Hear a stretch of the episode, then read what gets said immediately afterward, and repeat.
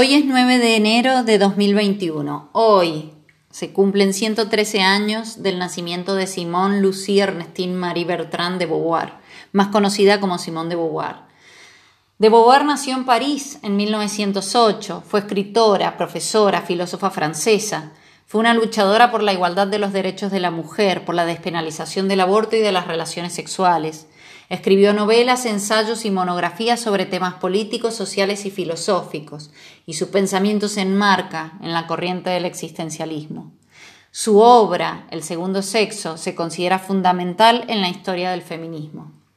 Esta es la definición que da de Simón de Beauvoir Wikipedia, la enciclopedia libre universal, la cual, por supuesto, no se aguanta de aclarar que Simón fue pareja del también filósofo Jean-Paul Sartre. Parece que Simón no pudiese escapar a esta maldición de ser definida de acuerdo al hombre con el que tuvo alguna relación, que no la niego ni digo que haya sido una relación menor. Sin embargo, no escapa a lo mismo que ella criticó en su propio libro, que es que las mujeres somos definidas siempre por los hombres y de acuerdo a nuestra relación con ellos. A raíz de ello, esta edición que tengo entre mis manos, hola, ¿cómo están? Soy María José, y les quiero comentar la edición del segundo sexo en homenaje a este aniversario del nacimiento de Simón de Beauvoir. Esta edición que tengo entre mis manos es de 1999, está editada en Buenos Aires a raíz del 50 aniversario de la publicación de este libro, que se publicó por primera vez el 24 de mayo de 1949 en París. Y en esta edición, en su contratapa, tampoco se aguanta de aclarar que Simone de Beauvoir fue también inseparable compañera de Jean-Paul Sartre durante más de 50 años.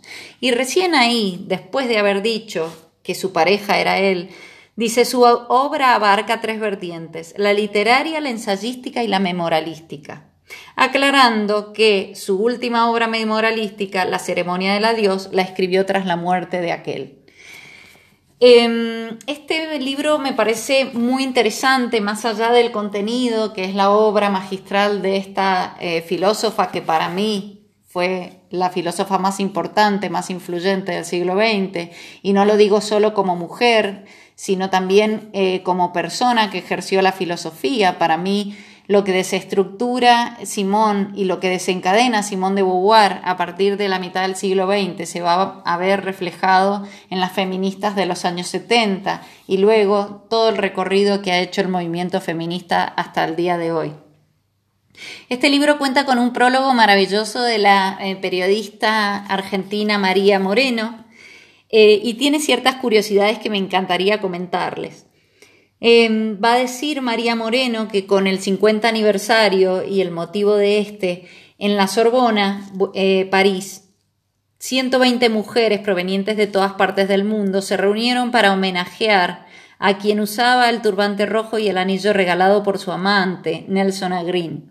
Por eso digo, a Simón la definen por su relación con Jean-Paul Sartre, pero tuvo otras. Y en las ponencias sobre el segundo sexo se destaca la de Silvilla Perón, que hizo una historia de las traducciones de este maravilloso libro, eh, dando como ejemplo a los japoneses que habían reemplazado feminidad por maternidad.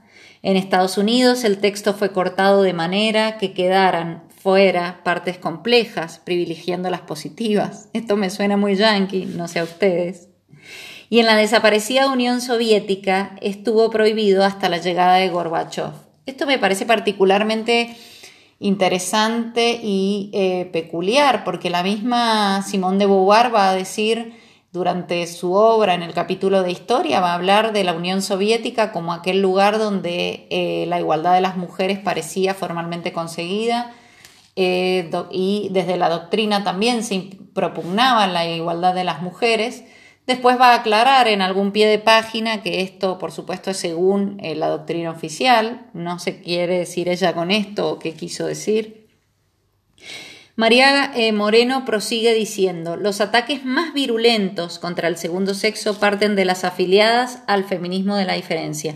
No me gusta eh, hacer hincapié en que los ataques más virulentos hayan venido por parte de mujeres y de feministas sino que me parece que siempre pensamos que es así y estoy segura que los antifeministas hicieron grandes em, críticas sobre este libro.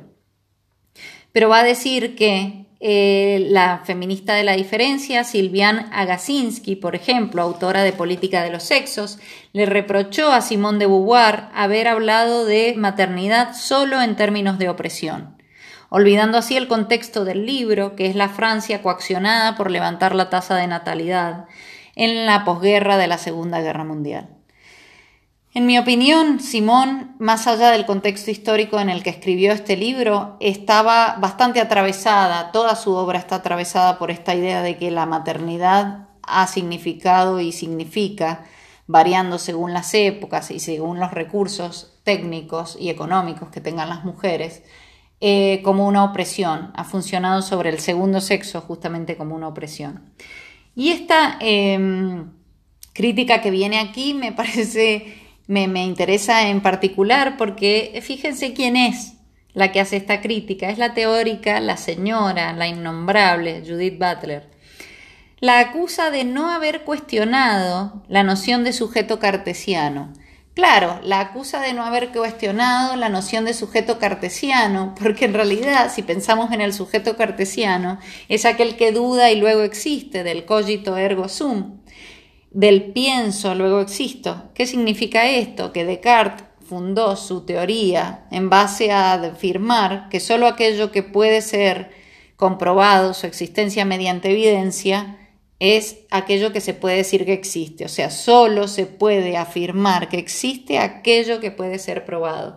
Y claramente esta es una noción que no es muy compatible con las teorías desarrolladas por la señora Butler, así que no me sorprende para nada que haya cuestionado esto. Irónicamente, con ironía quiero decir, María Moreno continúa la crítica de eh, Judith Butler diciendo que en un paulatino cambio de opinión, ya que en una lectura anterior del segundo sexo había encontrado en la frase uno no nace mujer, sino que se hace, una fecundidad inusitada para redefinir las fronteras entre los sexos. Me tomo la licencia de pensar que María Moreno quiso ser muy sarcástica aquí con Judith Butler, que luego de tomar solo esa frase, eh, tergiversarla, y hacer más o menos lo que hicieron eh, los japoneses y los norteamericanos, que fue desvirtuar la eh, obra de Simone de Beauvoir, lleva a redefinir las fronteras de los sexos, perdón, aquí tuve un lapsus, de los géneros, ¿sí? Y va a criticar también este método cartesiano, que es aquel que dice que solo existe aquello que se puede probar. Bueno, lo dejamos eh, a voluntad de la señora Butler, como muchas cosas.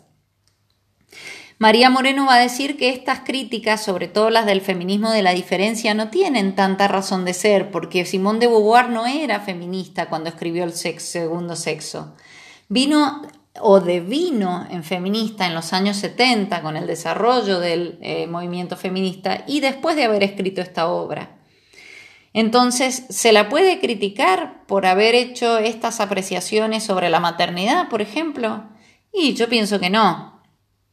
Así como otros pensadores, por supuesto varones, no son dejados de lado de su obra, em, no se tiene por qué tener en cuenta que Simón supuestamente tuvo estos errores.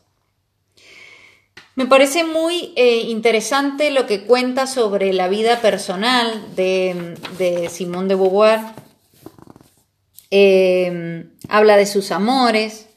Si ustedes eh, se animan a leer el libro, a mirarlo, a ojearlo, el libro está dedicado a Jacques Bost, que fue un joven amante que tuvo Simón mientras daba clases con Jean-Paul Sartre, a quien incluso le escribe en sus cartas sobre las noches de amor que ha tenido con este joven. Y esta anécdota, para cerrar un poco la parte personal de Simón de Beauvoir, eh, me parece particularmente eh, emotiva. Dice, en 1986, mientras acompañaba al cuerpo de Simón de Beauvoir al cementerio, vale aclarar que Simón de Beauvoir murió el 14 de abril de 1986, En medio de un cortejo de 10.000 personas, la historiadora Elizabeth Badinter estalló en sollozos gritando a las mujeres de la multitud, le debéis todo. Y la frase fue repitiéndose, cantándose en diferentes lenguas, renovando sollozos. Me parece un poco leyenda, un poco mito esta anécdota, no lo sé, pero realmente si fue así, me imagino a esa mujer acompañando al cuerpo de Simón de Beauvoir en el cementerio de Montparnasse, pensando todo lo que había aportado esta gloriosa filósofa y sintiendo que nos abandonaba cuando más la necesitábamos.